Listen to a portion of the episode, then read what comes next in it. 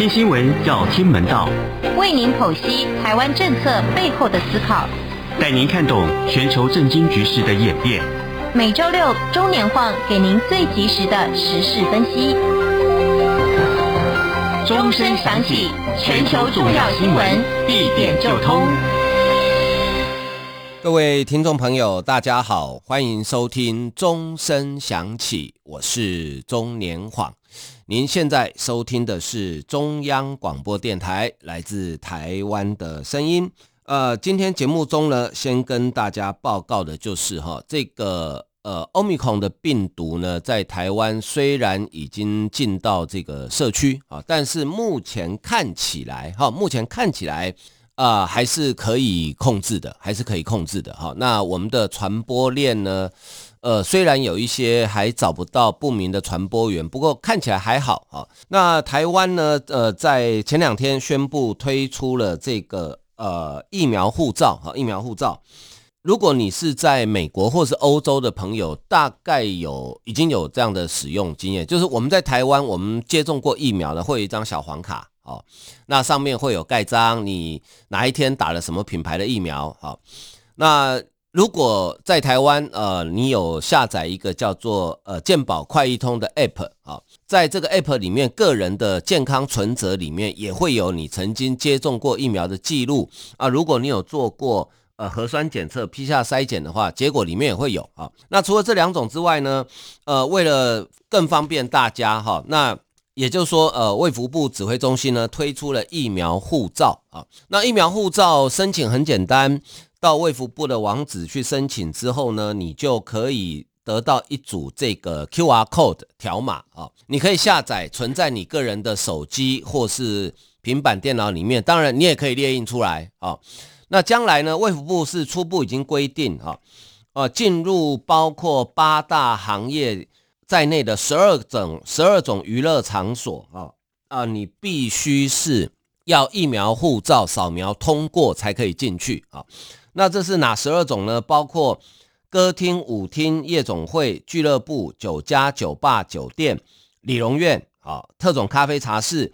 夜店、舞场跟三温暖啊，这十二个场所呢，你必须要有疫苗护照，呃，才可以进去消费啊。那当然，里面的工作人员是一定要打完两剂疫苗，至少两剂。现在很多人都打追加第三剂了啊。那呃，这个疫苗护照呢，它跟符合欧盟的规范，所以它的 QR code 在全世界大概至少六十个国家啊都可以通用。啊，也就它的系统都读得到。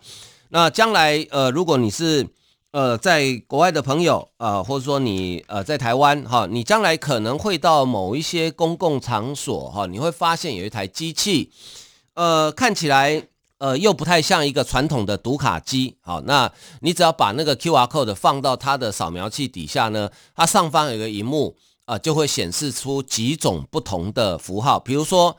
呃，亮绿灯或是打勾勾表示 OK 通行，亮红灯或是打叉叉就表示说，哎，对不起，你不能进来。哈，那如果是亮黄灯，然后有三三角形警告标志，表示说这个可能有待验证。哈，这个时候可能就需要人工的判别。哈，那为什么要推出疫苗护照呢？因为有人反映那个黄色的小黄卡，哈，因为纸本的嘛，有时候带来带去容易掉，或是说。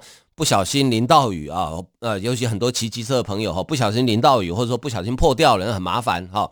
那全民健保快易通的 app 呢，你又要随时哈，要这个呃，要要去点进去，要也也要好几道程序，比较慢啊。那这个疫苗护照呢就很方便啊，它就是一个 QR code。那在台北时间星期五的早上啊八点钟已经可以开始申请，很简单啊，申请很简单，呃，你就直接。呃，如果你不想记英文的网址的话，你就在 Google 搜寻疫苗护照啊，就或数位疫苗护照，基本上它的申请的网址就会跑出来哈。它申请的手续很方便，第一步就是确认身份。那确认身份呢，是采取你的健保卡的号码卡号，还有户口名簿的户号。啊，很多人可能不知道户口名簿的户号，对不对？啊，赶快翻出你们家的户口名簿，上面都有写 有户号啊。然后第二步呢，就是你要申请什么接种证明，还是呃核酸检测证明？好，第三步呢，就是你要选择列印或下载。好，那你如果要列印啊，家里没有印表机怎么办？很简单，你只要列印，然后它会有选项，直接列印，或是说到产生列印代码啊。你你如果比如说你要拿到便利商店去列印的话，你就产生列印代码，然后呃拿那个去便利商店列印就可以，很简单，哈，都非常的简单啊。那这个就是方便大家来呃进出各个场所哈。那目前指挥中心的建议是说，除了强制规定的，呃，包括原来就有规定的八大行业、医院跟长照机构要有接种证明之外呢，另外这个十二个场所哈、要强制规定，已经从星期五开始实施了。那至于其他的场所，比如说我电影院、百货公司、餐厅，那呃，我希望保护。呃，来我们这边消费者的安全，让大家消费的更安心。我也希望要看疫苗护照，哈，也可以。指挥官陈时中说，我们没有道理反对，哈，但是，但是，哈，他说，如果是集体性的大规模，啊，要求，比如说所有的电影院，大家讲好，哦，那这恐怕。就可能会涉及，呃，可能会有违反指挥中心的规定哦。好，所以他基本上指挥中心是说，除了它正面表列的那十二种行业之外，还有医院啊、长照，其他的是不强制规定。但是如果个别业者要规定，呃，他没有意见。好，好，这个是关于疫苗护照。好，好，另外来看呢，是这个我们台湾人哈，很多人常常听到一句话哈。好想赢韩国，对不对？好，就好想赢韩国，不管是呃球赛比赛啦，或是说各种各样的比赛，都很想赢韩国哈。呃，现在呢，但是呢，呃，台湾真的已经赢韩国了哈。可能很多人不相信啊。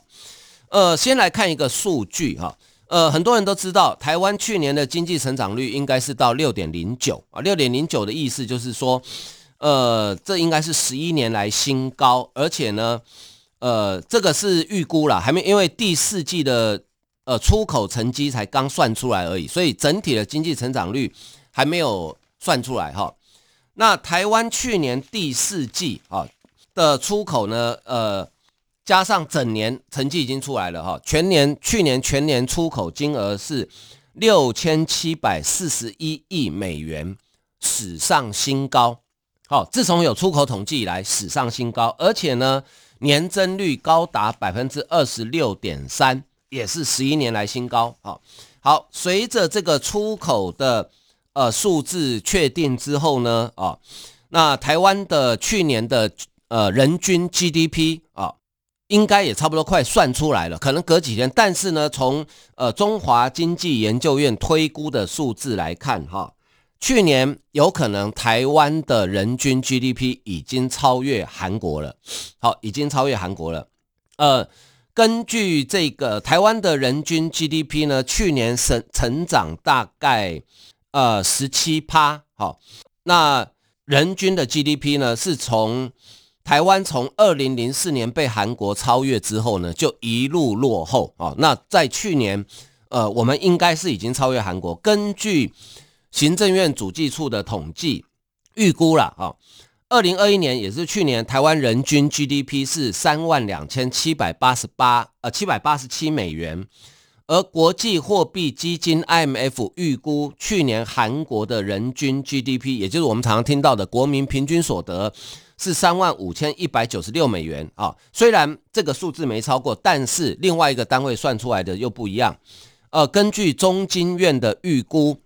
去年台湾与韩国的人均 GDP 啊，呃，台湾应该是三万三千四百三十三美元，韩国是三万三千一百七十四，所以如果照中经院的预估，我们是已经超过韩国了，好，已经超过韩国了。呃，虽然各家研究机构的数据不完全一样，但是呢，呃，台湾就算去年没超越，今年的国民平均所得也会超越韩国。好，也会超越韩国。好，那如果以，但是呢，这个是叫做人均 GDP，对不对？但是如果你用一个呃更贴近呃真实状况的数字来看的话，台湾早就超过韩国了。哈，什么叫更贴近真实状况呢？就是其实现在呃世界上大多数的财经机构啊、研究机构会比较倾向于用这个数字，它不会只看呃单纯的国民平均所得。这个数字，他们通常会再看一个数字，叫做 PPP。什么叫 PPP 呢？就是购买力平呃购买力平价折算的人均 GDP。好，为什么要算这个？因为每个国家物价不一样，我们都知道啊。你在美国、在台湾啊、在呃韩国啊、在日本，可能买东西的价格不一样。那所以同样是一百块钱美金。在台湾可以买的东西比较多，在日本跟韩国买的比较少，这个叫做加上购买率平均，那才是实际上你可以支配的财富哈。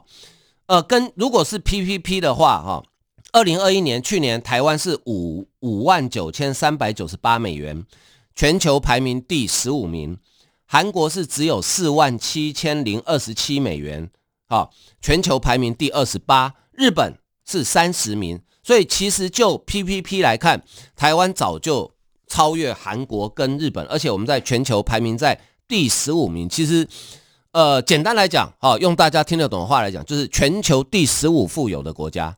诶，这不简单诶，哦，这真的不简单诶，哦，所以呢，呃，去年台股呢大涨百分之二十三点七，韩股只涨了百分之三点六，哦，这已经不是。一点点的差距了，哦，那台湾证交所的董事长许章尧日前曾经讲过，他说，去年二零二一年台湾上市柜企业总市值高达二点二兆美元，也首度超越韩国。那这个最明星的产业，台湾的台积电，韩国的三星电子，啊，台积电在今年一月十四日的市值来到了，呃，这个。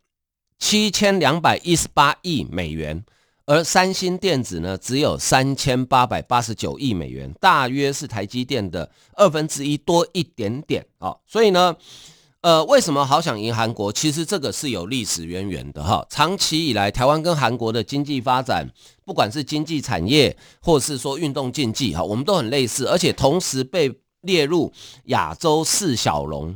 啊，亚洲四小龙，所以呢，常常我们会跟韩国做比较。事实上，你如果去看，呃，这三十年来，哈，呃，三十年来，呃，应该讲四十年来，台湾跟韩国的经济产业发展其实互有领先。好，其实互有领先。好，那一九八零年代，呃，亚洲四小龙呢，当时经济刚开始发展，所以大家都把产品卖到美国去。啊。那台湾呢，比较早实施贸易自由化，好，国营事业民营化，放宽相关的管制，然后政府设置工业区，全力发展电子资讯等等资本技术密集产业，啊，推动工业转型。同一时间，韩国也调整它的产业结构，以钢铁、汽车、重工业为主，啊，政府也推广自由市场经济，而且呢，别忘了，一九八八年当时韩国还办了一个汉城奥运，啊。呃，当年叫汉城啊，现在已经改名叫首尔哈，大大提升韩国的能见度。所以呢，呃，当一九八八年，简单来讲哈，两国不分轩制啊。到了一九九零年代，中国市场开始崛起，台商开始进入中国投资。我们是九一年开放投资中国，九三年开始呢，呃，对中国的投资金额哦越来越多。韩国是一九九二年跟中国建立正式邦交。好，双方开始这个频繁往来，但是呢，韩国跟台湾在一九九七年有一个非常重大的转变。一九九七年亚洲金融风暴，好，韩国当时呢是受到重创，连甚至动用国际货币基金来出钱帮他紧急纾困，而且全韩国人民总共捐了两百二十七吨黄金出来帮助国家渡过难关。哈，这一段历史。大概是很多韩国人至今无法忘怀，因为他们被认为是非常的羞耻啊！因为国际货币基金要拿钱出来帮忙你渡过难关，它的附带条件就是几乎就是有一段时间韩国的财政是由 IMF 来接管，这对韩国人自尊心很强韩国人来讲，这是很丢脸的事情啊！但是他们最后还是挺过来了啊！呃，但是台湾在一九九九七年那次亚洲金融风暴，我们是平安度过的哦，好，所以。呃，那个时候台湾的经济是比韩国好，但是呢，接下来转变从两千年开始转变。好，呃，两千年出现了什么转变呢？呃，我们先休息一下，欣赏一首音乐。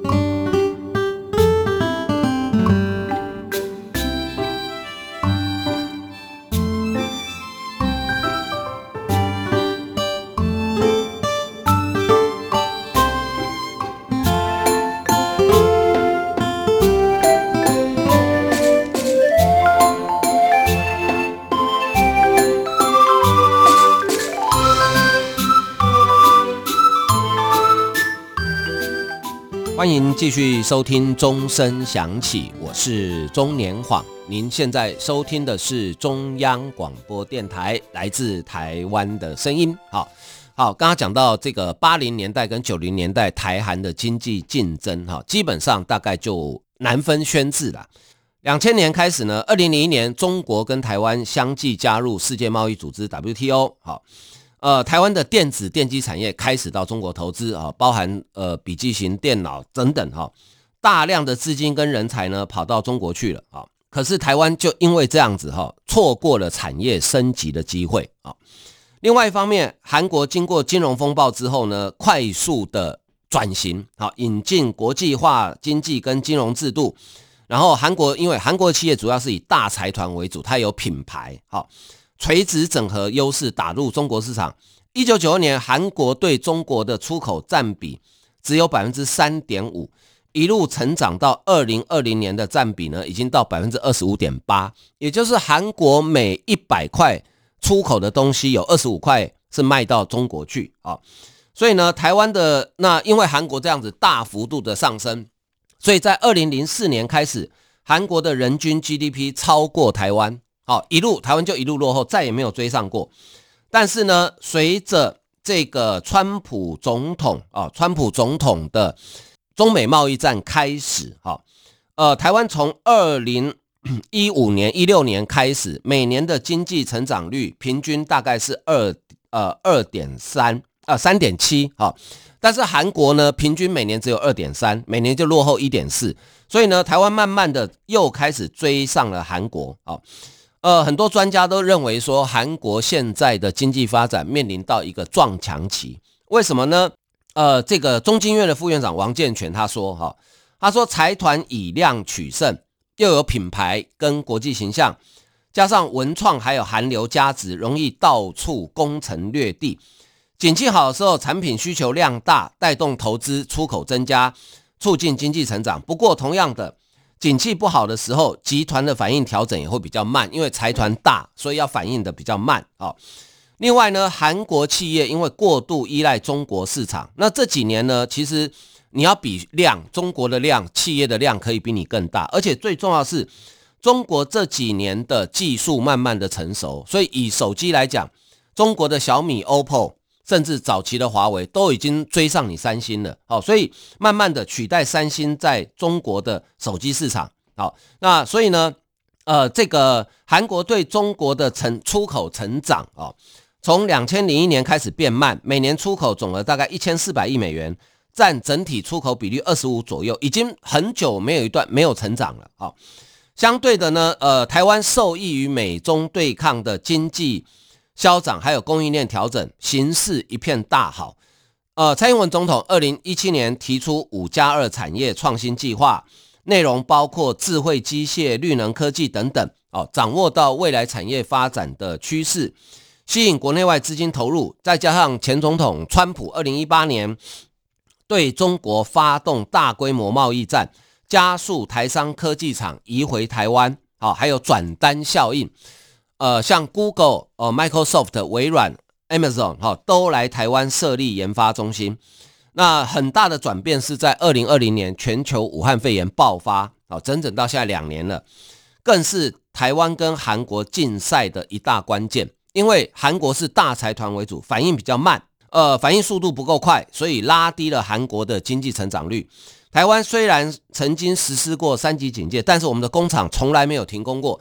我们也没有封城过，而且我们的中小企业反应非常快，哦，所以呢，生产线照常运作。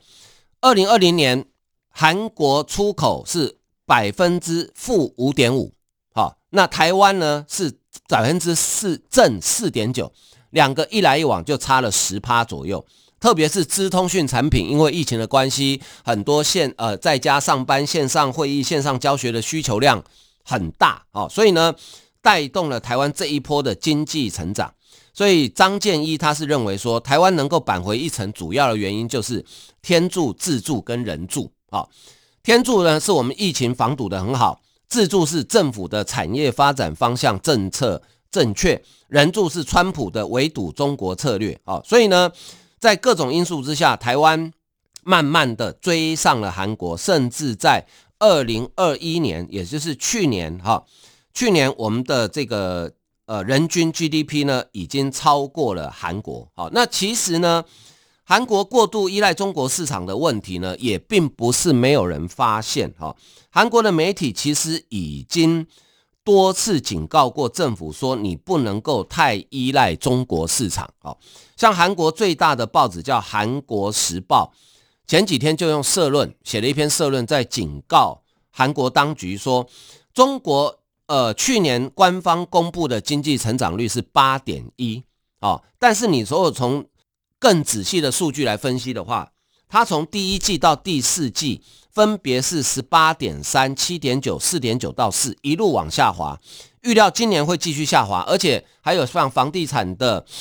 开发商的可能的违约，别忘了中国恒大地产的问题还没解决哦。啊，原物料的上涨与美国的贸易摩擦，以及呃武汉肺炎疫情卷土重来的情况之下，中国经济会面临巨大风险。所以今年中国经济很难实现五趴以上的增长。好，韩国时报这篇社论讲出说，呃，韩国出口有四分之一是卖到中国去。啊，那未来中国如果有经济状况的话，韩国会被拖下水，因为根据韩国的现代研究院的研究，只要中国的经济成长率下跌一趴，韩国就会下跌零点五趴。好，所以你想想看，去年中国的经济成长率是八点一，今年是假设是五趴，等于是下跌了三趴。那韩国的经济成长率今年有可能会下跌一点五趴。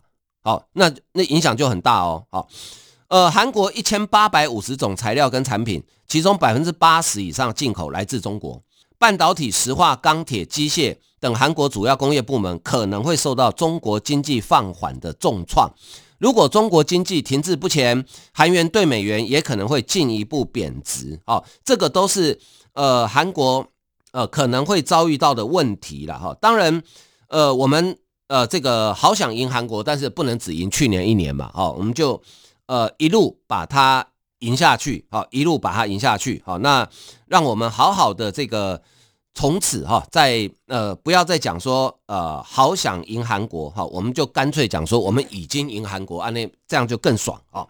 好，另外呢来看这个中国不断的在打压台湾，哈，结果适得其反，反而使得台湾人对于自我的台湾人认同越来越高，哈，这是美国的呃纽约时报。前几天有一篇报道，他是这样讲的哈，他说，尽管有超过九成台湾人的祖先来自中国，其实这个数字不精确啊。呃，台湾人祖先来自中国的大概呃应该没有到九成这么高了哈。但是不管哈，但近年北京对台湾的强硬态度，反而促使台湾人身份认同更加坚定啊。呃，纽约时报采访了一位三十六岁的高中教师，叫做李元新啊，他说。自己出国旅行的时候，常常被误认为中国人，但是呢，他都会告诉对方：不不不，我是台湾人。对他而言，中国可能是他长辈的故乡啊，但台湾是他出生成长的地方。在他眼中，台湾不光只有青翠的山峦跟繁华的夜市，还有健全的民主制度，还有自由的空气啊。那国立政治大学呢，每年都会做一个国族认同的调查，哈。呃，目前呢，在台湾有百分之六十以上的人啊，自认为自己是台湾人，这个比例是一九九二年的三倍，也就是说，一九九二年到今年二零二二年，呃，这个二十三十年的时间，自认为是台湾人的数字增加了三倍啊，只有两趴的受访者认为是自己是中国人，而三十年前呢，有二十五趴的人认为自己是中国人。好，这篇报道还讲。事实上，多数台湾民众不希望被共产党统治，好，但台湾人也没有积极推动独立运动，反而比较希望避免两岸爆发战争，呃，导致两岸陷入危险的僵局。台湾的身份认同越是根深蒂固，北京就越可能认为他们有必要升级军事跟外交的行动，迫使台湾尊重其主权跟主张。纽约时报分析。这种身份认同转变的部分原因，是因为世代差异啊。举例来说，李元新八十二岁的祖母叫王玉兰，就是中国认同群体的一部分。因为王玉兰在一九四八年国共内战期间，跟大概一百万的中国人啊，还有国民党一起来到台湾，当时他只有九岁。从此之后呢，他跟其他逃难来台湾来台湾的人呢，一起在眷村生活啊、眷村里面也高喊反攻大陆之类的口号。不过数几十年过去了，他们的梦想已经破灭。在王玉兰这些人的儿孙辈心中，重返故土的渴望早已经转变为对北京扩张野心的恐惧。而习近平的领导之下，北京以越来越具威胁性的方式表明他们想要得到台湾。甚至几乎每天出动军机，直接威胁台湾的领空。报道指称，二零一九年香港爆发反政府示威的时候，李元兴跟很多台湾人都非常关心相关的新闻。他们认为，北京强力镇压跟打压自由的做法显示，一旦两岸统一，中国绝不会信守维持台湾自治的承诺。好，随着武汉肺炎疫情的蔓延。北京也不断阻止台湾参加世界卫生组织。对李元兴这样的人来说，这显示共产党重视政治超过人民的利益。同时，台湾的抗议表现也让他感到自豪。去年东京奥运会上，台湾代表队不仅无法以台湾或中华民国名义参赛，表现优秀的运动员站上颁奖台的时候，场馆里面播放的不是国歌，这也让李元兴感到愤慨。纽约时报说。实际上，对李元兴这样的青年、呃青壮年族群来说，尽管台湾在法理上尚未独立，但独立早已经是他们日常生活的现实。现在，习近平领导下的中国变得更加专制，中国与台湾之间的政治鸿沟也越来越难以逾越。李元兴说，在思想上，我们就是台湾人，我们也不一定要宣布独立，因为我们现在的生活事实上跟独立。并没有太大的差异啊，这个其实就是台湾现阶段的主流民意，就是这个样子哈。所以我想，呃，中国应该如果他们每年有这么多人在对台做工作哈，我觉得他们应该多了解真正的台湾哈，多了解真正的台湾。真正的台湾绝对不是如同他们所接触的那一些呃穿梭于两岸之间的买办所描述的台湾，好，他们应该了解真正的台湾，就知道台湾在想什么。好，好，这个节目最后呢，呃，有一位观众朋友、听众朋友哈，非常谢谢你寄啊这个新贺年卡来哈，他讲说，钟大哥你好，二零二一年听到您主持的钟声响起节目，很喜欢这个节目。您对时事的分析很详尽，谢谢你。祝你二零二二年新春快乐，心想事成。好，呃，我也祝这位冯姓的听众朋友新春快乐，心想事成。谢谢你的鼓励啊，我们会继续努力把节目做得再更好一点。好，好，呃，非常感谢大家收听，今天我们的节目就为您进行到这里，谢谢，拜拜。